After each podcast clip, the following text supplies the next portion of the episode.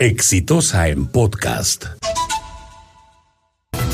Este fin de año nos ha llegado con un conflicto muy serio con respecto a la informalidad, porque hay diversas autoridades que han tomado la decisión de desalojar ambulantes de las calles, de sacar a los transportistas eh, ilegales, informales, de los taxicolectivos, de los taxis, de los servicios en general informales que hay en el transporte público. Y esto está bien y estaría mejor aún si estuviéramos en Suiza. Pero estamos en el Perú, donde el 75% de la economía es informal, donde una enorme cantidad de gente carece de un empleo estable para mantener a sus familias. Es decir, hay una cantidad inmensa sin chamba real que engañan a las estadísticas porque generan ingresos mensuales que supuestamente los convierten en gente que ya no está en la pobreza o en la extrema pobreza, sino que rasca la clase media.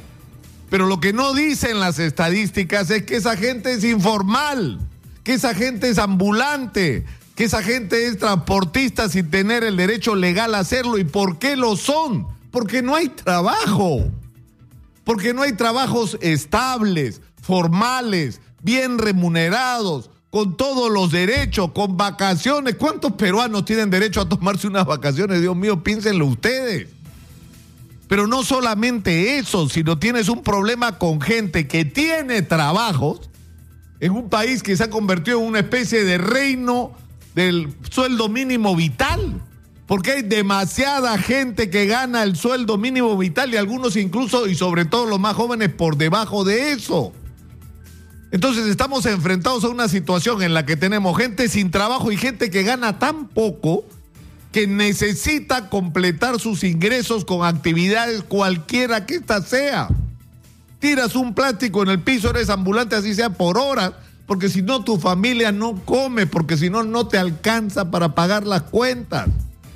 Entonces no podemos tener un abordaje del tema de la informalidad puramente represivo porque nos estamos equivocando. Porque es como una mancha de aceite, lo hemos visto en la victoria, saca a los, a los ambulantes de, de Gamarra y están repartidos por todo el distrito. No resolviste el problema de fondo. Y en el caso del transporte incluso tiene un ingrediente adicional. Si es posible que existan todos estos servicios informales es porque la oferta de transporte legal es insuficiente y precaria. Entonces hay que dar soluciones de fondo. Está bien, hay que ordenar nuestras vidas, ordenar las ciudades, ordenar las calles, ordenar el transporte. Por supuesto que sí, pero de la mano con eso, como solución de fondo y definitiva, hay que darle a la gente oportunidades eh, de empleo bien remunerado. Y la respuesta a eso no es tan complicada. En el Perú hay que construirlo todo. Hay que construir colegios, hay que construir hospitales, hay que construir comisarías, hay que construir carreteras, puentes, túneles.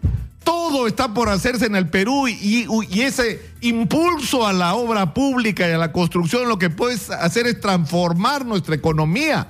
Porque la idea no es hacer obras por hacerlas, sino hacer obras que nos protejan de fenómenos como el niño, los derrumbes y los huaicos que hay todos los años sino que abra caminos para que los productos agrícolas lleguen a su destino, para que nuestros agricultores se conviertan en exportadores, para que amplíen sus mercados, para que el turismo sea accesible y no ocurra lo que está ocurriendo hoy, que una enorme cantidad de destinos turísticos peruanos están perdidos por la falta de acceso, por la falta de conectividad.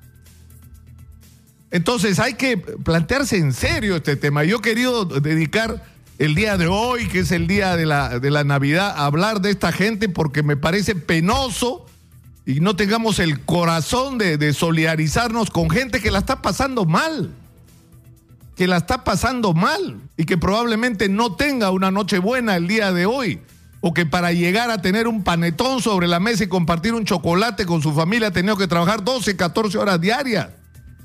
Esto tiene que cambiar y no se arregla, insisto, a punta de barazos o de arrancarle las placas o de perseguir a la gente en las calles y quitarle sus productos. Eso es simplemente engañarse. He dicho. Este fue un podcast de Exitosa.